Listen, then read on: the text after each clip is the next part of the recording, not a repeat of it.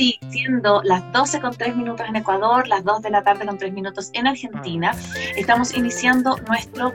Em, cuarto capítulo de esta sexta temporada de Maternidades Imperfectas. Mi nombre es Connie Aitken y les doy la bienvenida a este momento, a este lugar en donde nos eh, queremos centrar en escuchar, en acompañar y en inspirar a las mamás en esta transformación que implica la maternidad en la vida de las mujeres, respetando los derechos, respetando su voz singular y la singularidad de cada mamá y cada hijo.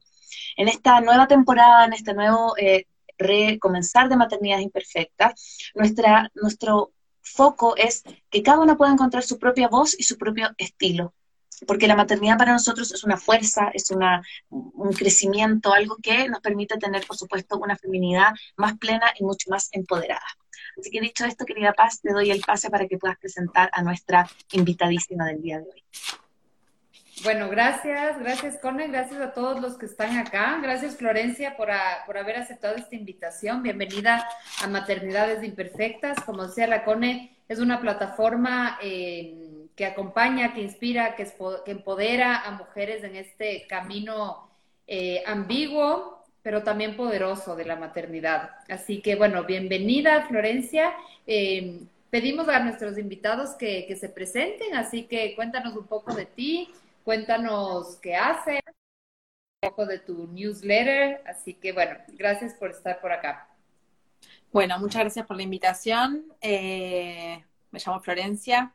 Estudié filosofía en la Universidad de Buenos Aires. Me dediqué siempre a la, divulgación de la filosofía.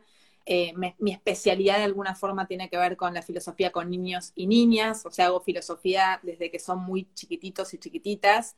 Eh, soy docente en todos los niveles y desde que hago filosofía con niños y niñas, lo que más me gusta no es el método, pero sí la forma de encarar a la filosofía y que la llevo a todas las edades, digamos. No me importa que, que haya adultos, adultas, viejos, viejos. Digo, hay una forma de entrarle a la filosofía que para mí está buena siempre y cuando sea a través de la pregunta y a través de cosas que nos interpelan. Y hace un año y medio, hoy justo eh, un año y medio, eh, fui mamá de Sofía, eh, mi hija, que se llama Sofía por filosofía, y lo digo porque creo que me merezco el bullying, directamente lo, digo. y fue una experiencia que me interpeló absolutamente. Una de mis grandes preocupaciones antes de ser madre era cómo iba a ser para seguir haciendo lo que más me gusta, que es hacer filosofía para mí era absolutamente incompatible eh, ser madre y poder pensar, y lo digo con toda la vergüenza por, esa creencia, pero así lo pensaba. Y todo lo, digamos, y, lo que vino a hacer la maternidad fue darme un cachetazo en, un sentido muy literal y decirme, no, perdón, la filosofía está en la experiencia materna hay un montón de cosas que tenés que pensar, hay un montón de cosas que tenés que preguntarte y fue como una gran ola que me, que me sucumbió.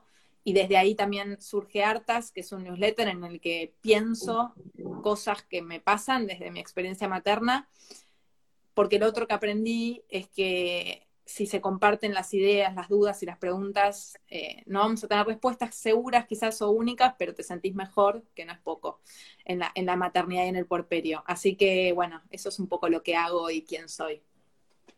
Súper, hermoso. Florencia. Gracias por aceptar nuestra invitación, gracias por decirle que sí a cuando te, escribimos para Maternidad Imperfecta. Nos encanta porque esta temporada nosotros nos queremos, como te decíamos, centrar mucho más en las mamás. O sea, no es que dejemos de lado la crianza, pero como qué nos pasa a nosotros como mamá, que cómo nos transformamos siendo madres, que es una transformación demasiado poderosa a, nivel personal, la que más he sentido como como que me explotó la cabeza. Y, antes de comenzar con la conversa, queríamos hacerte un pequeño ritual que tenemos acá en Maternidades, que te hacemos unas preguntas, Flo, y tú nos respondes lo primero que se te venga a la cabeza, sin pensarlo mucho, ¿ya? Bueno. Súper. Un libro. Ay, me decís sin pensar y yo automáticamente quiero pensar, o sea, como alumna rebelde. Eh, pero un libro, eh, El existencialismo sin humanismo de Sartre. Es una carta en realidad. De mis favoritos. Mm un maestro o una maestra en tu vida? Mi abuela. ¿Una canción? Em, una que escuché mucho en el puerperio, que es sin letra, Candombito de Kevin Johansen. Mm. desde que soy mamá, soy más.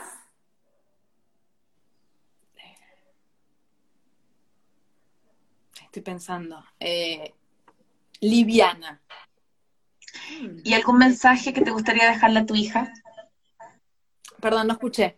¿Algún mensaje que te gustaría dejarle a tu hija?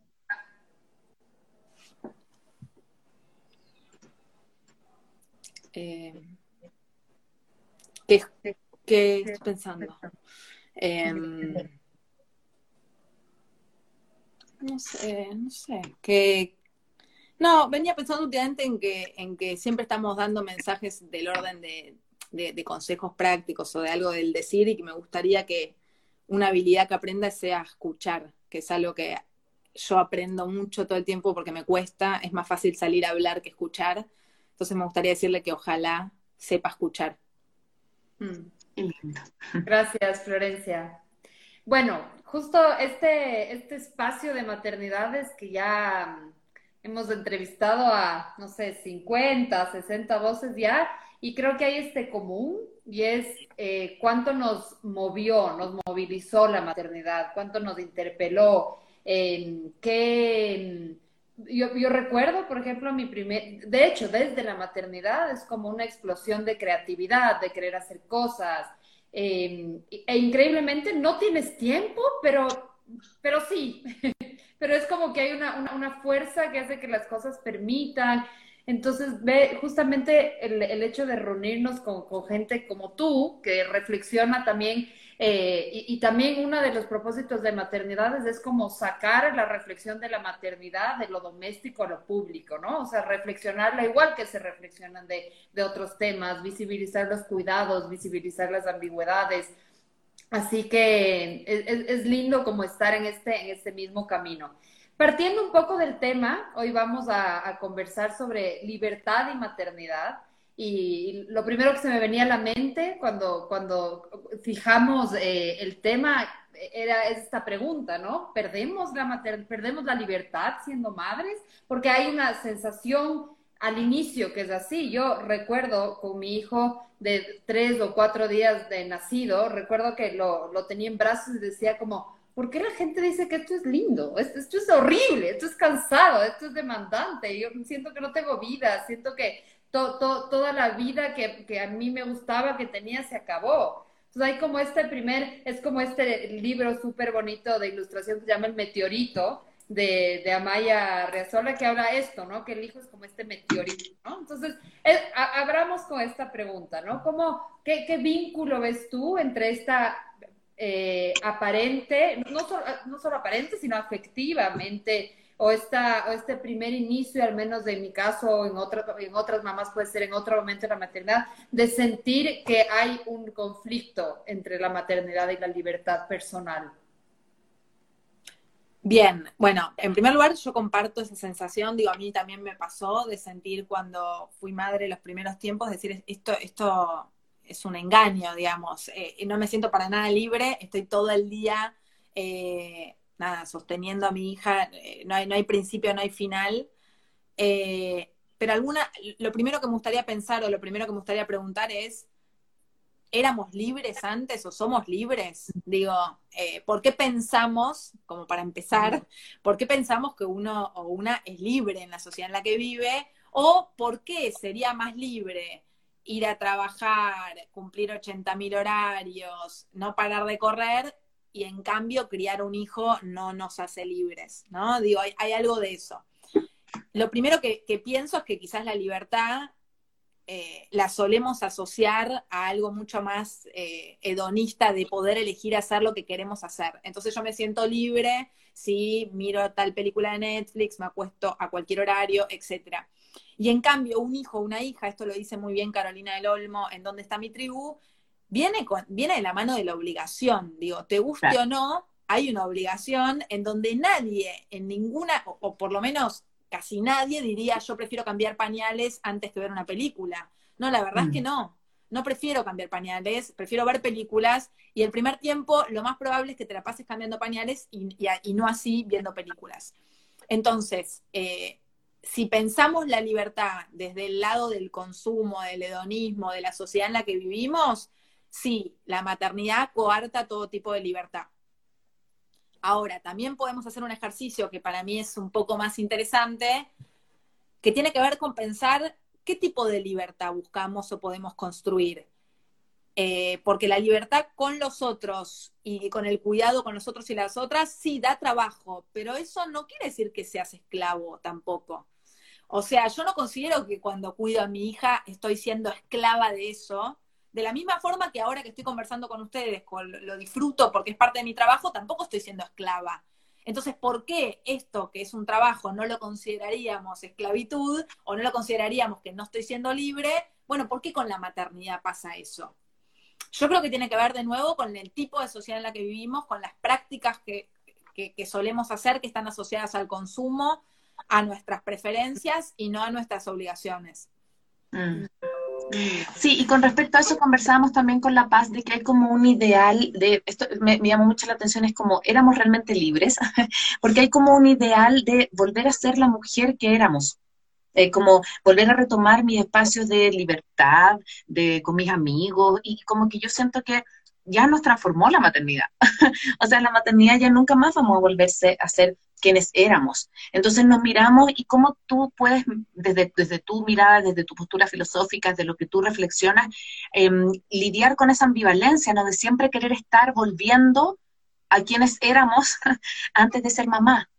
Sí, Sí, ahí yo quiero, hay, este libro súper bonito que es La madre que, pude ser, de, de, una escritora ecuatoriana, y a mí me encanta porque hay una parte que ella hace este cuestionamiento de la idealización de la mujer que era.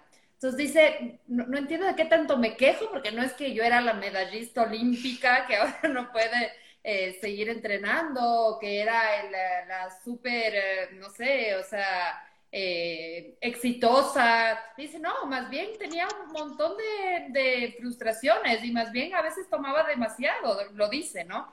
Entonces también eh, unido a lo que tú dices y, me hace mucho sentido, ¿no? Esta idea del éxito que nos han vendido, es, una idea, es, una idea del éxito, del bienestar, eh, ahora más presente, ¿no? Ahora incluso este este, este término que creo que también menciona Carolina del Olmo de los DINKs, ¿no? Como Double Income No Child. Entonces, esta, este ideal de, de gente viajando por el mundo, de...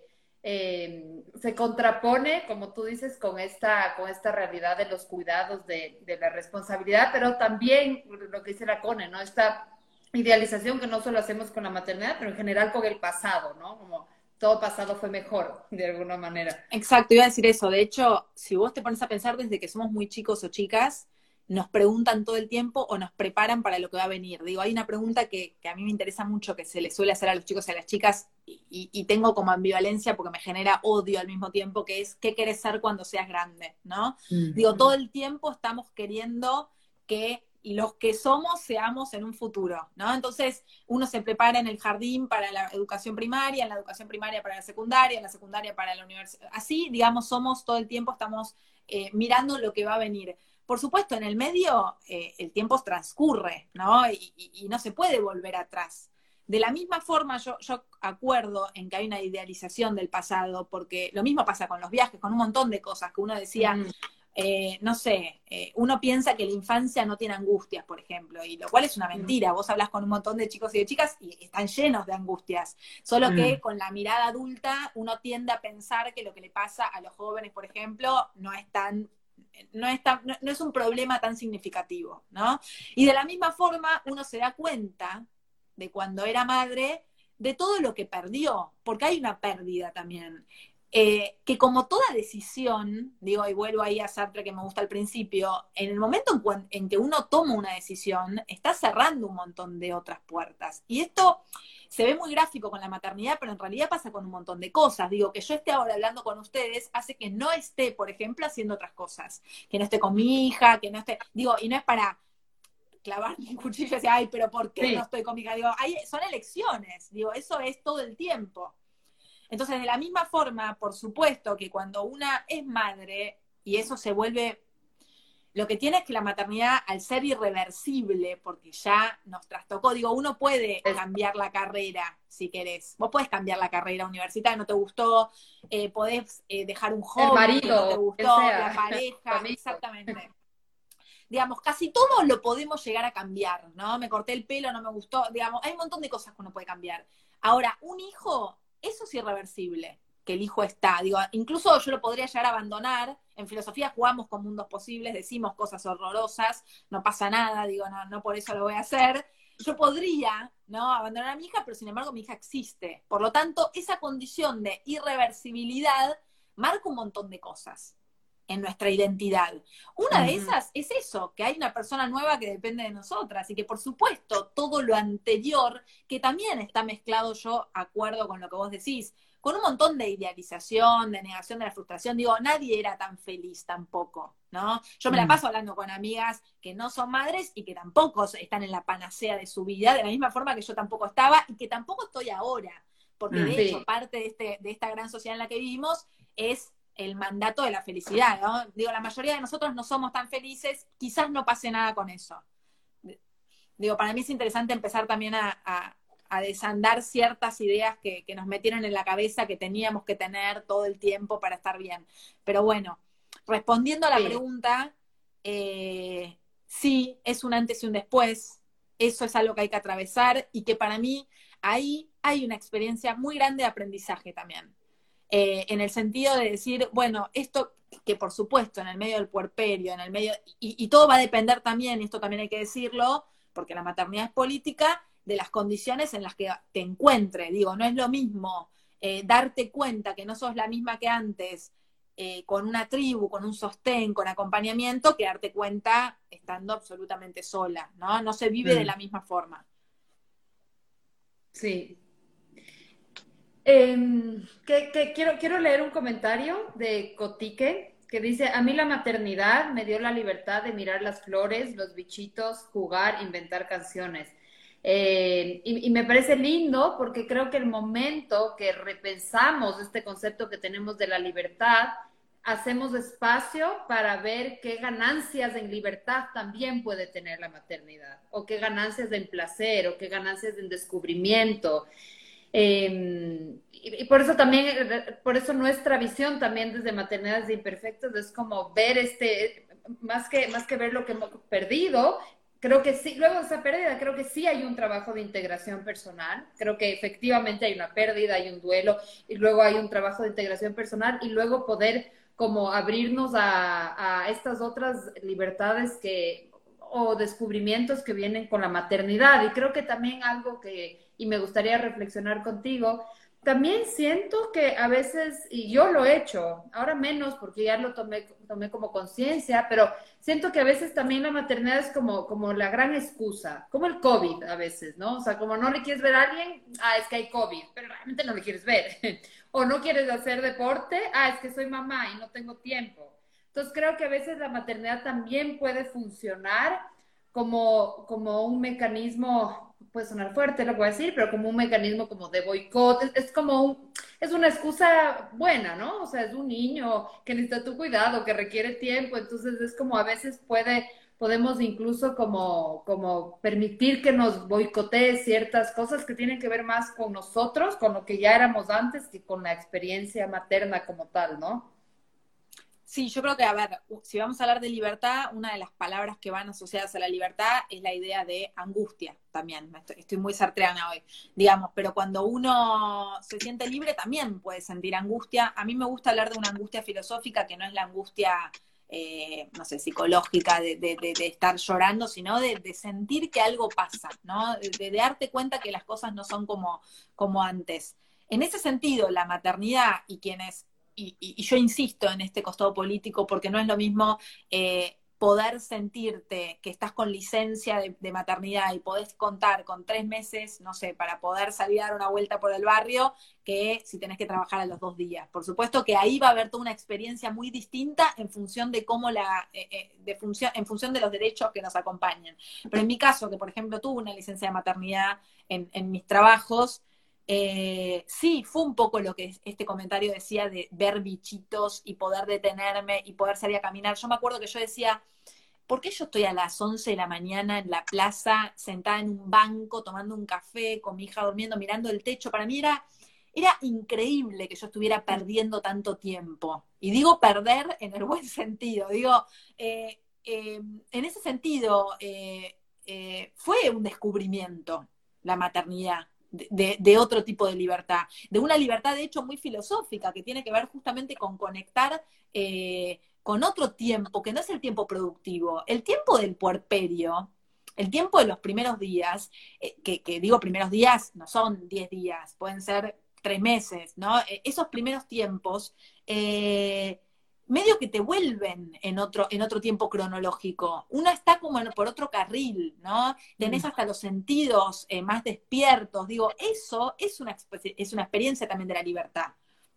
Por supuesto, eh, y, lo digo y lo vuelvo a decir, va a depender mucho para mí de cómo llegues a ese momento. Digo, yo tengo una amiga ahora que acaba de ser mamá eh, y, todo el tiempo le pregunto cómo está, porque no es lo mismo eh, si vos estás sola, si te agarra con una mastitis, si no te agarra con una mastitis. Digo, para mí hay algo de eso eh, que es fundamental para la experiencia materna, ¿no? Por eso no me gusta hablar tampoco de el puerperio como la etapa más creativa o no más creativa, porque creo que va a depender mucho de cada experiencia. Pero sí, digo, creo que es cierto que es un antes y un después, por lo menos, por un tiempo. Para mí fue un gran paréntesis. Yo mm. sentí que toda mi vida lo único que hacía era hacer cosas. Hago, hago, hago, hago, hago, ¿no? Cumplí perfecto con todos los mandatos que se podía cumplir. Y, en ese sentido la maternidad para mí fue un paréntesis en la vida. Yo no sé por qué, pero yo estaba los lunes mirando el techo eh, y sintiendo un tipo de angustia que antes no había llegado a sentir y que fue emancipador en algún sentido también. De decir, pero ¿quién soy? Esa es una pregunta filosófica tremenda y es una pregunta también por la mm. libertad. Porque quién soy y no saber quién soy mm. da la posibilidad también de pensar quién quiero ser. Y eso es mm. algo que inauguró, en mi caso, también la maternidad. Sí, y em, perdón, me pasa un poco como con lo que tú dices y tomando un comentario que también estaba en el Instagram, te lo quería preguntar, porque siento que el maternar está visto como algo improductivo desde la, desde la, desde la vista no, más neoliberal, ¿no? Como no estás produciendo, no estás generando dinero. Entonces, el, el tomarte licencia de maternidad, el maternar, el darte el tiempo, está visto como, pero no hace nada. Eh, me explico entonces, ¿cómo recuperar también, o cómo lo has visto tú en tu propia experiencia, esa misma libertad que, que, nos puede dar el dedicarnos? O sea, si nos dan la licencia de maternidad, si podemos estar con nuestras guaguas, como el poder de realmente dedicarnos a eso sin la culpa, sin la angustia de que, de que no estoy siendo productiva para la mirada del otro porque estoy dedicándome a criar a mi guagua. Bueno, eh, yo insisto todo el tiempo, y ustedes lo dijeron, con que eh, uno puede trabajar mucho en uno, en una, pero si después el afuera, ¿no? Te juzga o el afuera. Cuando digo el afuera, digo, hay una charla TED que a mí me gusta que se llama ¿De qué trabajo cuando no trabajo? donde mm. la protagonista es una mamá que cuenta su día, su jornada diaria, yendo a buscar eh, a los chicos de un lado al otro y cuando termina tiene que poner en, el, en, el, en un trámite de qué trabaja y pone desempleada, ¿no? Y eso es muy fuerte porque como alguien que está todo el día dedicada al cuidado de, los hijos y de las hijas es alguien desempleado para el sistema. ¿No? Entonces, acá viene arraigada muchas cosas. Por un lado, esta idea de que los hijos, las hijas no son trabajo, sino que son amor. Y por supuesto que es un amor, pero también es un trabajo criar gente. Y esto también tiene que ver con que vivimos, por lo menos en, en países, calculo que ustedes también, en donde el trabajo del cuidado, y esto no es solo el de las madres o el de los padres, sino también el de los docentes, el del personal de salud, está muy poco valorado, ¿no? Incluso en estos tiempos, no sé, en pandemia, eh, eh, donde decimos que los médicos, las médicas son lo mejor, los que nos van a salvar, son los mismos que después no tienen toda la retribución que deberían tener. Entonces, eh, yo soy la primera en pensar que el trabajo que hago con mi hija es valioso, pero también soy mm. muy consciente de que si salgo a la calle y, para nadie es valioso, es muy difícil poder reivindicarlo como tal. Entonces, por eso insistimos tanto, ¿no? Desde, desde cierto tipo de feminismo, desde cierto discurso de decir, cuando decimos que la maternidad es algo de todos y de todas, tiene que ver con eso, ¿no? ¿Por qué pensamos que es mucho más valioso eh, trabajar para alguien todo el día, haciendo incluso tareas que no te gustan, antes que cuidar a una persona? Y esto no es mm. solo, digo, y no tenés que ser solo madre, digo, también es el trabajo del cuidado de una niñera, de una maestra, de un enfermero, digo, tiene que ver con el trabajo de los cuidados. ¿Por qué pensamos que cuidar a alguien no es importante. Y esto también mm. tiene que ver con una división del trabajo clásica acerca del trabajo productivo, las tareas productivas y las tareas reproductivas, ¿no? Bueno, las tareas reproductivas no dan dinero y por lo tanto no son eh, importantes o no son valiosas. Pero bueno, me parece que la, pandemia también es una oportunidad para visibilizar y para luchar por eso, justamente. Mm. Em, Florencia. Perdón, Paz. Paz, necesito que ah, me dejes reactivar eh, tu audio en Zoom. Ahí estoy. ¿Estoy? ¿Me escuchan? Sí, ya.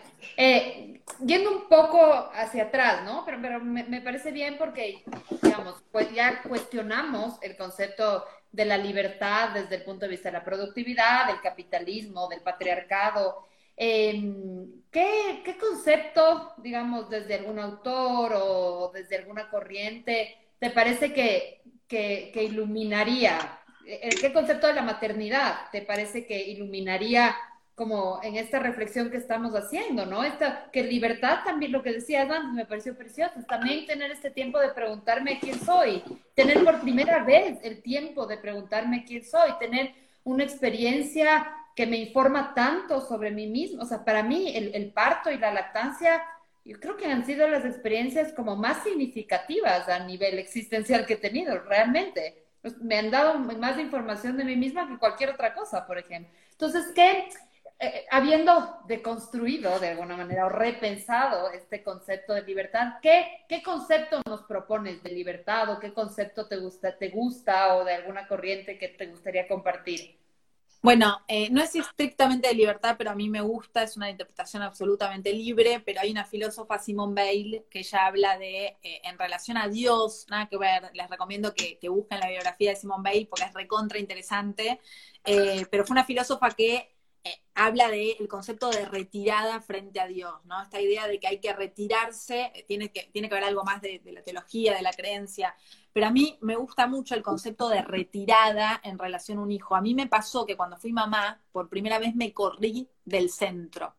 Mm. Y eso para mí fue una experiencia de aprendizaje enorme. O sea, correrme del centro en una sociedad que todo el tiempo nos busca para ponernos en el centro, también fue una experiencia de libertad. Decir, che, pero ahora yo por un tiempo tampoco soy lo más importante. Y con esto no quiero decir que la madre es la que tiene que ser sacrificada y menospreciarse, sino justamente de entrega hacia el otro. Yo me di cuenta que por un hijo, por una hija, eh, y voy a hablar de mi hija, que es la que existe, digo, por mi hija yo me corro. Por mi hija yo ya no importo. Y lo digo en el sentido de mayor libertad posible. O mm. sea, eh, en este mundo, por mi hija, yo, me, yo, yo me, me, corro del escenario. Y eso para mí fue un aprendizaje enorme también, eh, poder decir, hay un otro que de verdad está, que de verdad... Y digo por mi hija porque por otros eh, no lo hacía, digo, por una pareja yo sigo siendo yo, ¿no? sigue mm. siendo un igual. Eh, por un amigo también, digo, son cosas que nos gustarían, pero digamos, para mí se me hizo más patente con la llegada de mi hija, la verdad. Esta idea de que está ella, eh, que no es algo mío, no es una posesión, ¿no? Es mi hija, pero no es mía. Eh, y ahí hay un acto de libertad para mí. Mm. de hecho, lo escribí hace poco sobre el tema. Pero más que que yo quiero que sea feliz, quiero que sea libre, mi hija la felicidad después la, alcanzará sola si quieres ser feliz. Me importa más que sea libre. Si me preguntas qué querés para tu hija, que sea libre. Y con respecto a eso, Flo, eh, eh, me encanta porque, bueno, yo estoy suscrita a Artas, desde que, bueno, te, te conocí, me dije, ya, me voy, a, me voy a meter en el mundo de la Flo. Si la vamos a entrevistar, me meto en Artas. y a mí me encantan los newsletters. Si, si tienen la posibilidad las personas de Instagram y de, Facebook de eh, suscribirse, de verdad escriben maravilloso y no solamente de, la escritura, sino que de lo que se piensa y lo que se cuestiona. Entonces, eh, tengo a varios temas que te quiero preguntar de los últimos que has publicado, pero con respecto a lo último que dijiste, ¿cómo entonces si lo que como papás, lo primero que nos preguntan, no quiero que mi hijo sea feliz, lo cual para mí es un ideal tremendamente inalcanzable y terrible, porque le ponemos una expectativa al, al, al chiquito, a la chiquita, que tiene que ser feliz y, y que también incluye esa ideal para nosotros de la felicidad, ¿no? Pero me cuestiono y me pregunto y dice, bueno, yo quiero que sea libre. Entonces, ¿cómo podemos como mamá, desde tu mirada, eh, por supuesto, inculcar esa libertad? ¿O cuáles serían como tus, eh, como tus, eh, tus necesarios para poder criar hijos en, en libertad? Bueno, me parece el desafío, me parece una pregunta apasionante. Digo, es mucho más fácil eh, cuando, cuando yo decía esto que lo dice también Sara Med, eh, decir que, que una quiere que el hijo sea feliz, implícitamente uno piensa un montón de cosas, ¿no? Yo te puedo decir que es para mí la felicidad. Y, y si yo eso se lo transfiero a mi hija, ahí ya no hay un acto de libertad. Básicamente porque yo quisiera que sea feliz de determinada manera. Ahora, cuando uno dice quiero que seas libre, es verdad, bueno, ¿y qué hago ahora? ¿Qué hago con, ese deseo? Mm. Bueno, en primer lugar, para mí, eh, lo más valioso de los padres y de las madres tiene que ver con acompañar a las infancias. Y, acompañar no es guiar, acompañar no es amoldar, acompañar no es mandar. Esto no quiere decir que uno no, digo, porque acá también aparece, yo, me dedico mucho a la educación, aparece como este dilema de eh, pero vos sos el adulto. Digo, esto no tiene que ver con borrar cuestiones de asimétricas, cuestiones de límites, no pasa por ahí pasa por cómo acompañas ese límite justamente. Digo, a, mí lo que más me importa es que mi hija en el tiempo sepa que yo estoy para lo que sea y el resto no llenarlo. Digo, hay algo de también de, de, la incógnita, que para mí va de la mano de la libertad, que es que yo no sé qué es acompañar con libertad a una hija, lo voy a ir descubriendo con ella. Si yo te lo diría ahora, eh, eh, iría en contra de lo que pienso. De alguna forma me parece que lo más importante es lo que también te decía al principio, observar, observar quién es esa persona, preocuparme por conocerla antes de salir a cazar o a interpretarla, ¿no? También veo muchos padres que, bueno, la llevo a danza porque no sé qué. Digo, ¿le preguntaste si es eso lo que quería? Mm. Para mí la libertad se construye, se descubre, ¿cómo? A través del diálogo, digo, a través de la conversación. Eh, entonces, si vos me preguntás qué es lo que vos harías, bueno, yo voy a intentar conversar lo más que pueda, y si no es conmigo, ojalá que converse con otras personas, y yo estaré ahí para acompañarla. Eh, es muy poco tip y muy poco solución la que tengo, pero me parece que, que, que va por ahí. Digo, si te dijera otra cosa, creo que iría en contra de lo que pienso de alguna forma. Sí, y, no, y me, hace muy, absoluto sentido porque yo creo que como papás, o sea, voy a hablar de mi experiencia, ¿no? Eh, muchas veces trato de que la Rafa, particularmente que es la más grande, tenga experiencias así como para ella. Por ejemplo, con la danza me, me, cayó así, porque me encanta el baile, yo amo el baile, entonces ya, la Rafa quiere ballet. Pero a lo mejor, o sea, ahora me cuestioné y dije, le pregunté si quería ballet o no, porque a mí me gusta el ballet. Pero es como, esa, eh, también yo creo que son las proyecciones que muchas veces como mamás, como papás, le imponemos a nuestro hijo consciente inconscientemente, como para que o haga lo que yo no hice, o, o, tenga experiencias, o tenga... Y eso también yo creo que al final se convierte medio en una cárcel, porque empiezan a vivir un poco la vida que tú quieres que vivan y no a lo mejor la que ellos quieran que vivan. Totalmente, y lo mismo pasa con las experiencias. Digo, yo veo mucho, no sé, con los cumpleaños, la gente que le prepara 80 mil mí millones de cosas. Digo, y no es que al pibe eso eh, le va a hacer mal, digo, es algo hermoso, es un gesto de amor divino. Ahora, quizás para ese nene o esa nena, el mejor día de su cumpleaños pasaba por otra cosa. Entonces, muchas veces lo que hacemos los padres, en el afán, en el deseo de darle todo, de darle la mejor de las experiencias, de darle, digo, y quizás hay algo anterior que es que, pero vos le preguntaste qué quería. Mm. Digo, hay veces que en esa pregunta no le vamos a poder dar lo que siempre quiere. Digo, eso desde ya. Pero hay veces que la salteamos directamente, ¿no? Porque pensamos que es lo mejor. A mí las frases que me hacen mucho ruido tienen que ver por ahí, cuando encima hay algo de lo moral, ¿no? Lo mejor para nuestros hijos. Bueno, ¿qué es lo mejor? No sé qué es lo mejor. Porque lo mejor para uno no necesariamente sea lo mejor para otro. Entonces, una crianza de libertad tiene que ver con entender eso, como muy básico. Lo mejor para uno no necesariamente es lo mejor para otro. Y yo te puedo decir lo que es lo mejor para mi hija, pero quizás para mi hija menor no sea lo mejor. Entonces, hay algo ahí que, tiene que, que, la única forma de descubrirlo es escuchando a las infancias, observando a las infancias y conversando con las infancias, no para como un sujeto que va a crecer y que el día de mañana sí nos va a poder decir las cosas, sino porque son valiosas en el aquí y ahora, en el presente. Sí, em, creo que dos reflexiones. Eh, primero, esta, esta cuestión que puede sonar básica, pero que a veces no, en, el momento de la experiencia no es tan normal, no sé si normal, pero no es tan natural. Es esta esta constatación de que son seres independientes a nosotros, o sea, que están a nuestro cuidado por un tiempo, pero que realmente su vida, sus batallas sus enfermedades, quiero decir, es, es de ellos, o sea, es, es su historia, es su camino.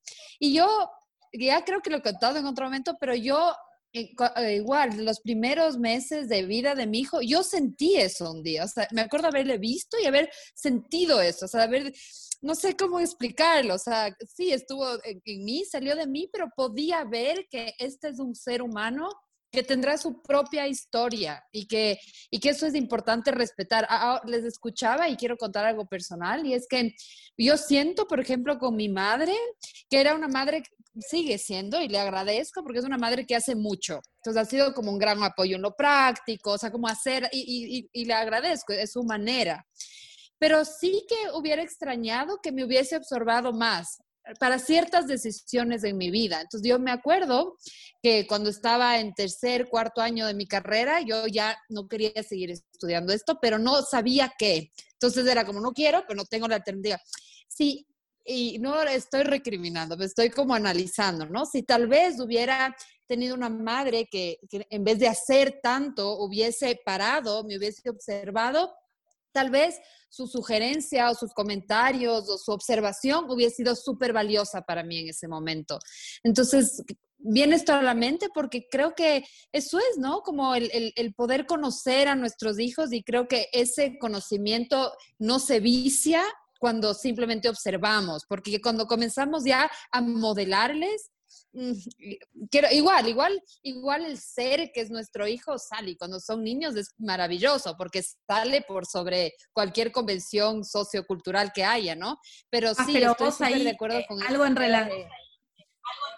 Perdón, no, que algo en relación a eso, que para mí es importante, es eh, uno quiere crear hijos libres, pero para eso una tiene que ser libre también.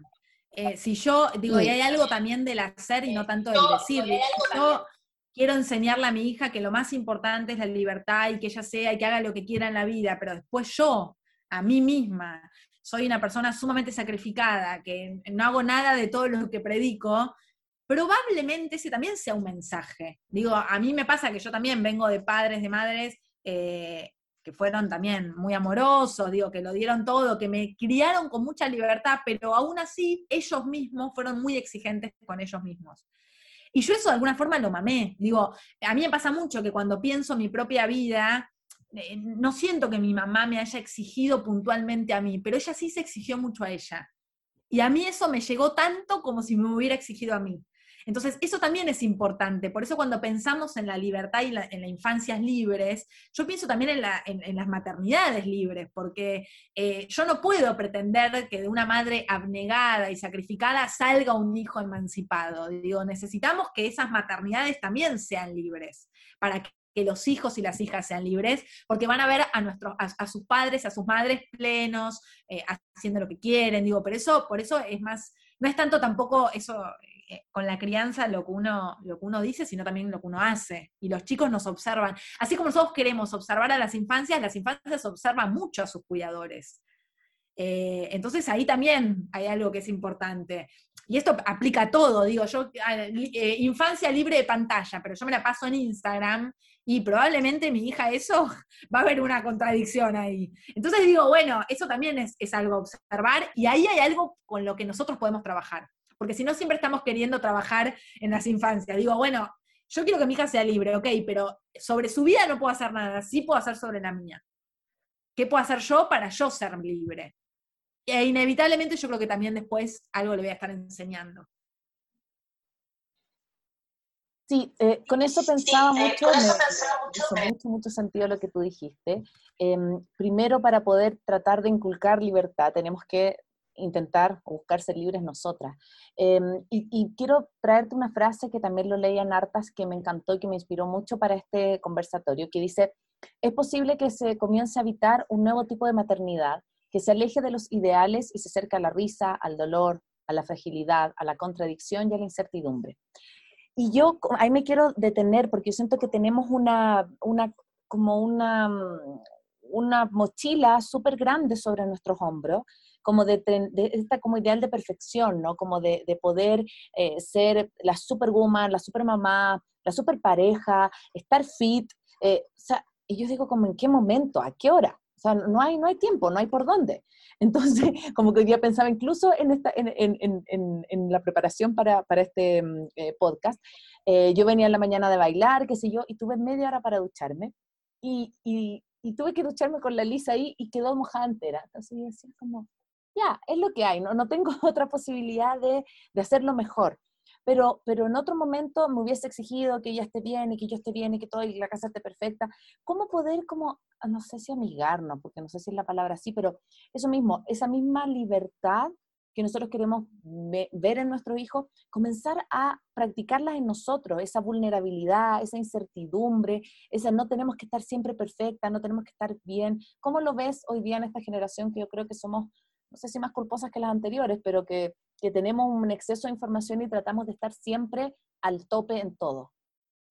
Bueno, yo creo que eh, es increíble, eh, o sea, me pasa que hablando con amigas estamos más presas que antes a veces de la culpa. Eso me parece increíble. ¿Cómo puede ser que teniendo el acceso a la información que tenemos, supuestamente libre de mandatos, seguimos con lo, eh, creo que más que mi abuela. O sea, yo no, tengo el recuerdo de ver a mi abuela problematizada por si le daba, bueno, por supuesto no, había nacido, pero digo, no, recuerdo las conversaciones de, mi abuela, no sé, por si le daba teta o si le daba mamadera o si le daba el chupete o si le daba, digo, hay un montón de cosas que hoy nosotras volvemos a pensar al interior de la maternidad que eso sí, yo ahí sí te hago, voy a ser categórica, creo que atenta contra nuestra libertad.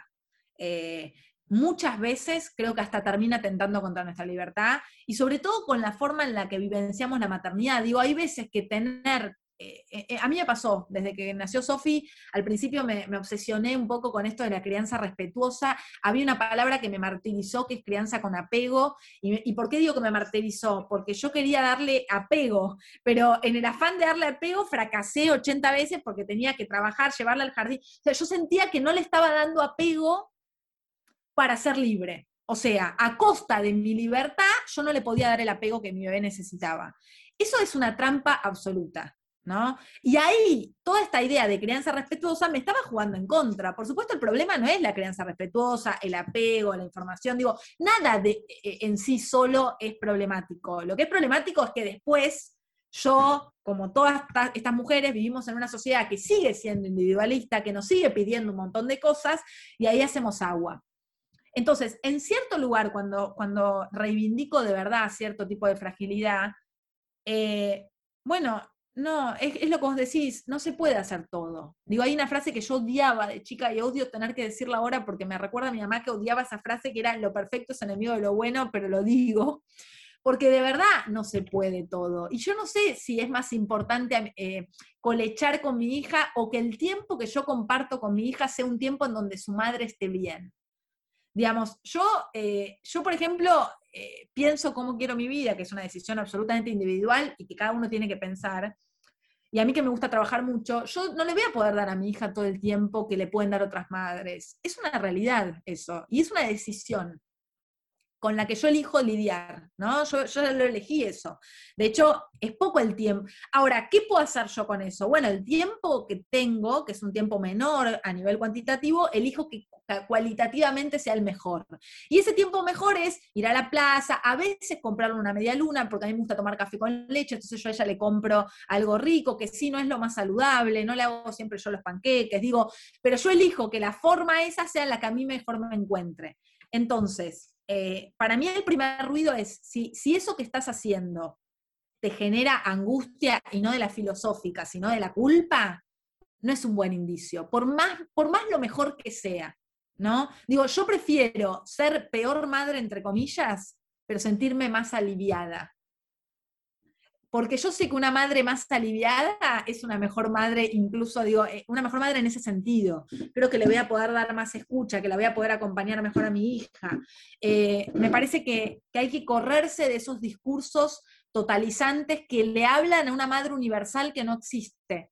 Porque ninguna de nosotras somos la madre. Somos la madre, que somos en circunstancias determinadas. Entonces, yo, hoy soy la madre, eh, no sé, que trabaja ocho horas por día, que estamos en pandemia, digo, y no es la misma maternidad que quizás me agarre con un segundo hijo, o digo, y, eso todo el tiempo no hay que perderlo de vista. Somos siempre en las circunstancias que somos. Me, me siento completamente alineada con, con, lo que dices e incluso en, en, una, en una de estas entrevistas con Sebastián León, con un psicólogo chileno, él decía como, yo siento que este, estas nuevas Biblias de cómo hay que criar son incluso formas sutiles de violencia hacia las mujeres. Porque más es la mujer, porque yo realmente no he escuchado nunca un padre que diga, ah, me siento tan mal por trabajar tanto y no estar con mi hijo, jamás. O sea, esa culpa es realmente un peso desde, desde el patriarcado, desde estas nuevas Biblias de, de crianza Em, que están además súper extendidas. Yo, yo fui víctima, bueno, no sé si vi, pero yo elegí, ¿no? O sea, como en algún comienzo yo estaba muy en estos círculos, tal.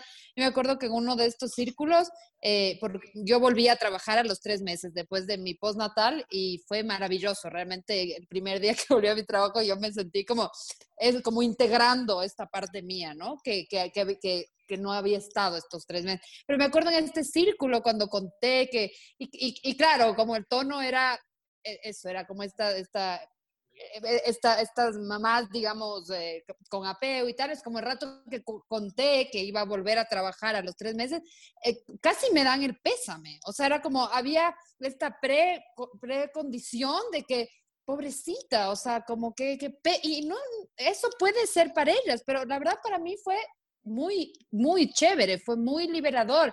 Eh, el, salir de, el, salir de la casa toda la mañana y regresar en la tarde era algo que yo necesitaba.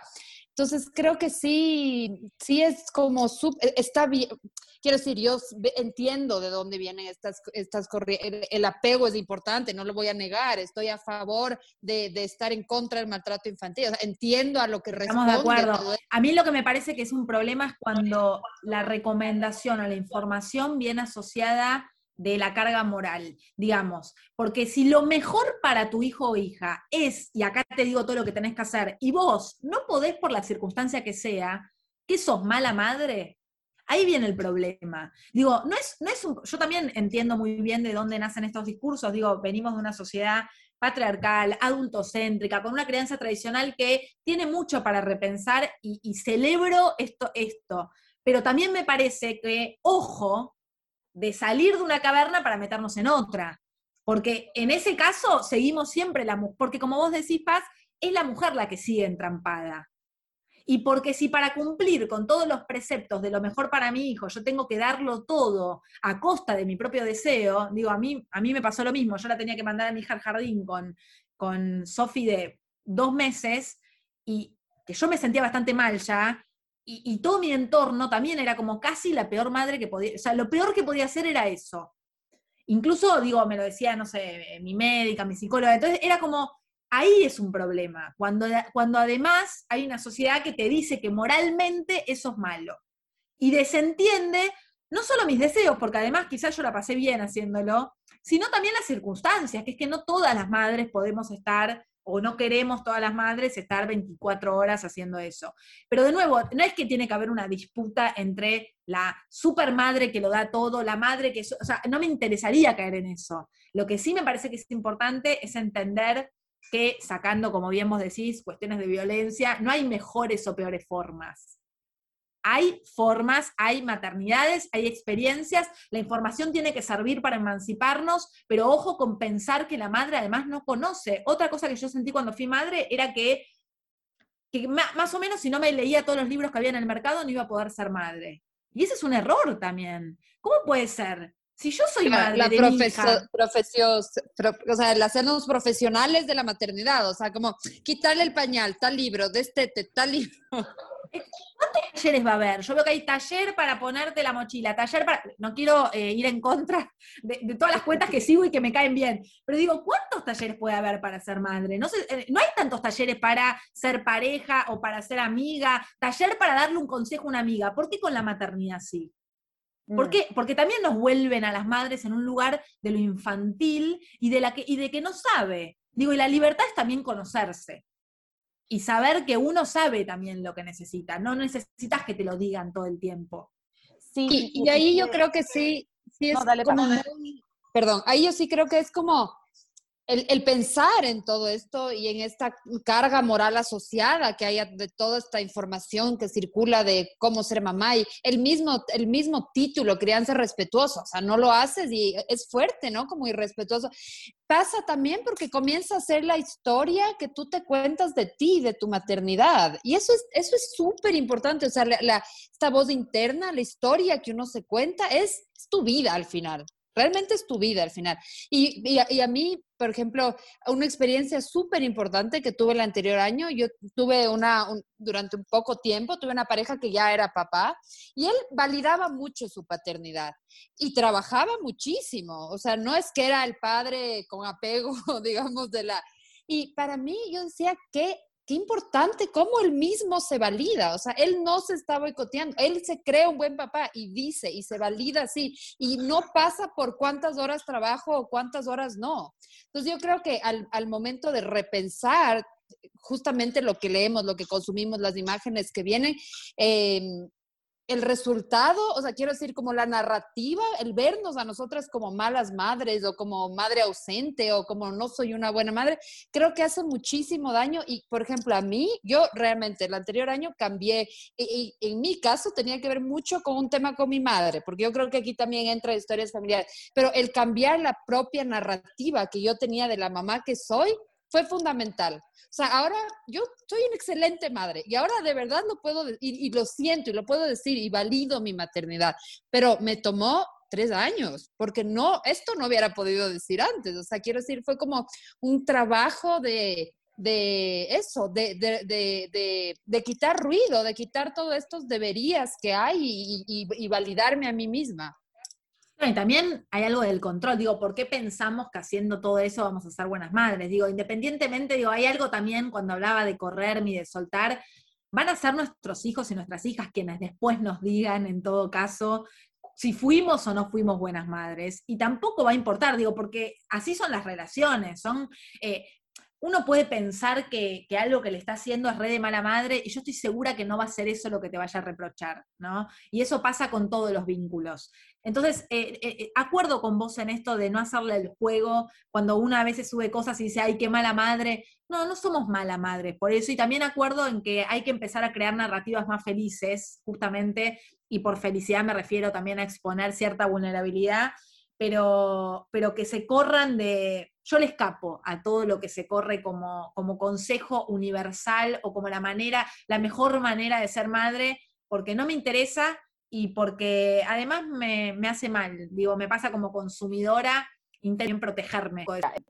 ¿Qué ocurre cuando eh, nosotras mismas somos las que estamos, bueno, tiene que ver con esto que estábamos recién conversando, presas de una manera de ser. Entonces, si tú tienes una hija por cesárea, no eres tan mamá, porque hay que tenerlo por parto natural y ojalá sin anestesia, que si tú no colechas, no vas a tener apego con tu hijo, que hay un montón de deberías seres.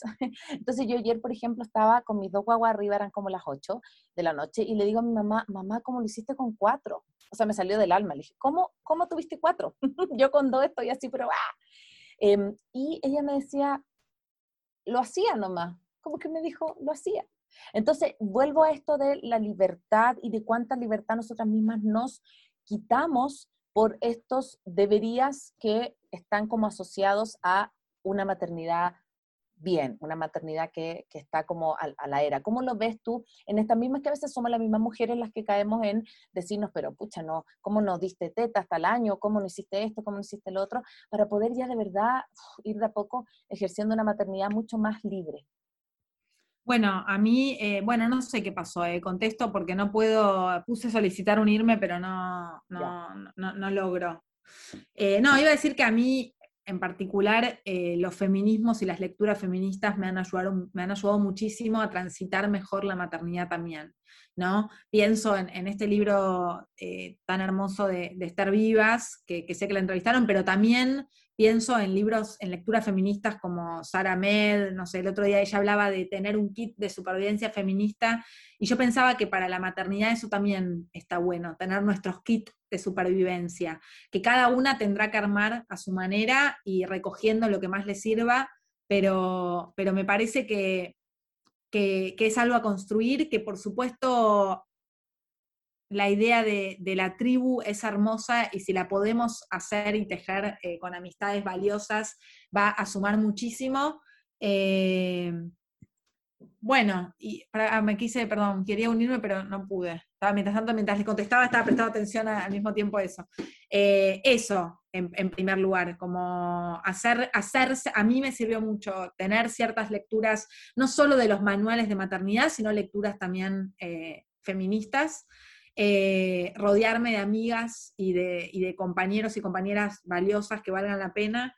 Eh, y entender que la vida también se trata, eh, acá me pongo un poco socrática, de, examinarse y de equivocarse, ¿no? Digo que en el fondo tenemos un gran problema con, la idea del error, no solo las madres, sino todos, los adultos, las adultas. Y quizás también se trate de eso, de equivocarse y de vivir quizás la vida se trate de eso. Entonces, bueno, quizás seamos las madres que nos salen ser, eh, quizás terminás a las 8 de la noche maldiciendo muchas veces por qué estás haciendo eso, y eso no, quiere decir que seas mala madre ni nada, sino que tuviste una noche un poco mala, y siempre se puede volver a empezar también.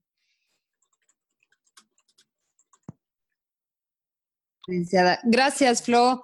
Em, ha sido una, la verdad, ha sido un diálogo yo he disfrutado mucho, ha sido súper divertido, súper estimulante. La verdad, pensar, eh, como profundizar en algunos, muchos cuestionamientos que nosotros ya, ya teníamos. Muchas gracias por, por permitirnos eh, eso, como también profundizar contigo, seguir como en este camino de, de reinventar narrativas, de ideas de, la, de, las maternidades que nos hacen mejor a nosotras mismas, que nos hacen sentir mejor, que nos hacen, que nos hacen aprovechar esta experiencia, que nos hacen poner a nuestro favor la maternidad.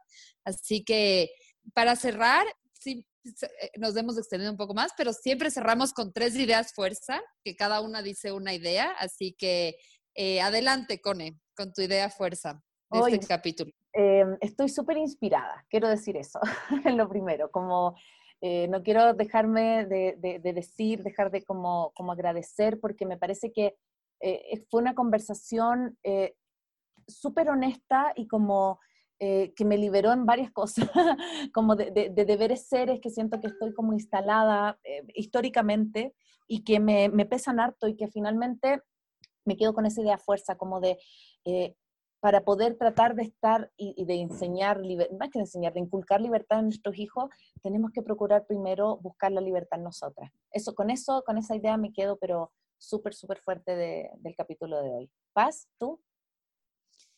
Em, a, mí me, a mí me gustó mucho esta, que, que, Florencia lo dijo como eh, puntual en algún momento, pero siento que fue como un hilo en la conversación, esta, eh, esta pregunta de quién somos y que realmente la maternidad no, no, no da tregua para eso. Hay, hay otras experiencias que uno puede bypassar este, este quién somos, pero la verdad que el rato de, de ser mamá y de enfrentarte con, con, un otro que es tu hija, tu hijo, que te está, que es un gran observador de quién eres, eh, aparece como esta, esta pregunta tan fundamental, ¿no? ¿Quién soy? ¿Qué quiero? ¿Hacia dónde quiero ir? O sea, estas cuestiones así como como muy, muy profundas, ¿no? Entonces, eh, creo que ese es un, regalo de, la maternidad que puede ser incómodo, pero que sí, pero que es, honesto y es, ah, es valioso para mí. Bueno, yo tengo dos ideas fuerzas, las venía pensando en paralelo, eh, así que voy a decir dos, perdón. Una es, por un lado, y haciendo el honor al, título de mi newsletter, eh, reivindicar el hartazgo. Digo, eh, hay algo también de... me encantó esto de no repetir narrativas de de validarnos como madres, pero en ese validarnos también validar el hartazgo. Digo, me parece que, que uno en trabajar con las emociones siempre está apuntando a emociones como más ordenadas o felices, y hay algo también del hartazgo que es necesario y que, y que para mí el hartazgo implica que yo estoy implicada con mi hija. Digo, cuando estoy harta es porque me metí mucho. Entonces, a veces también reivindicar el hartazgo como, como una manifestación que, que, tenemos las madres, porque básicamente nos, nos involucramos con nuestros hijos y nuestras hijas. Y eso siempre es bueno. Entonces, bueno, reivindico desde ese lugar el hartazgo. Y en segundo lugar, recuperando esto que vos traías, Paz, de la pregunta por quién soy. Eh, que, después de ese no saber, que ese no saber puede ser angustiante muchas veces, no saber quiénes somos, pero después de ese no saber hay una posibilidad de creación. Y que ahí ese es el mayor gesto de libertad para mí, la posibilidad de creación. No siempre puede llevar años, hay veces que no lo sabemos, hay veces que hay que buscarlo, eh, hay veces que hay personas que lo tienen más claro que otros quién quieren ser, pero por lo menos la posibilidad de pensarlo, ya es, eso mismo es un gesto de libertad. El, el, poder pensarlo, el poder preguntarlo, el poder instalarlo como pregunta, para mí ahí ya hay un primer peldaño, digamos, hacia la libertad. Ay, qué hermoso. Qué hermoso, Flo. Quiero, quiero invitarte también a que puedas decirle a las personas, bueno, por Instagram nos caímos, pero no importa, lo, vamos a, lo subimos igual por, por, lo que alcanzó a grabarse, pero que le puedas contar a las personas que van a seguir este podcast cómo te pueden seguir, cómo pueden estar en contacto con, con, tu, con tu newsletter. Cuéntanos un poquito eso también. Bueno, los y las invito a que me sigan en Instagram, que es Flor Sichel, como es mi nombre. Desde ahí entran al, al, link para suscribirse al newsletter, que es semanal, que es gratuito, y a otra de las actividades que hago, eh, me, siguen ahí por las redes y, me encuentran, me pueden escribir todo. Súper. Te damos las gracias. Muchas gracias por la invitación. Gracias, gracias a ti por aceptarla. Fue una conversación muy inspiradora y en aproximadamente menos de una semana ya está en, las plataformas, va a estar en, Spotify, en iTunes y en nuestra web de Maternidades Imperfectas.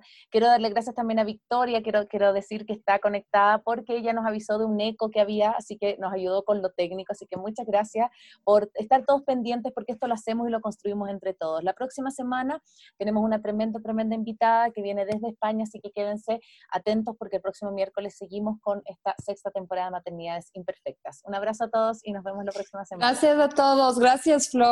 Gracias, a ustedes, chicas, un placer. Chao. Igual, que les vaya bien, chao.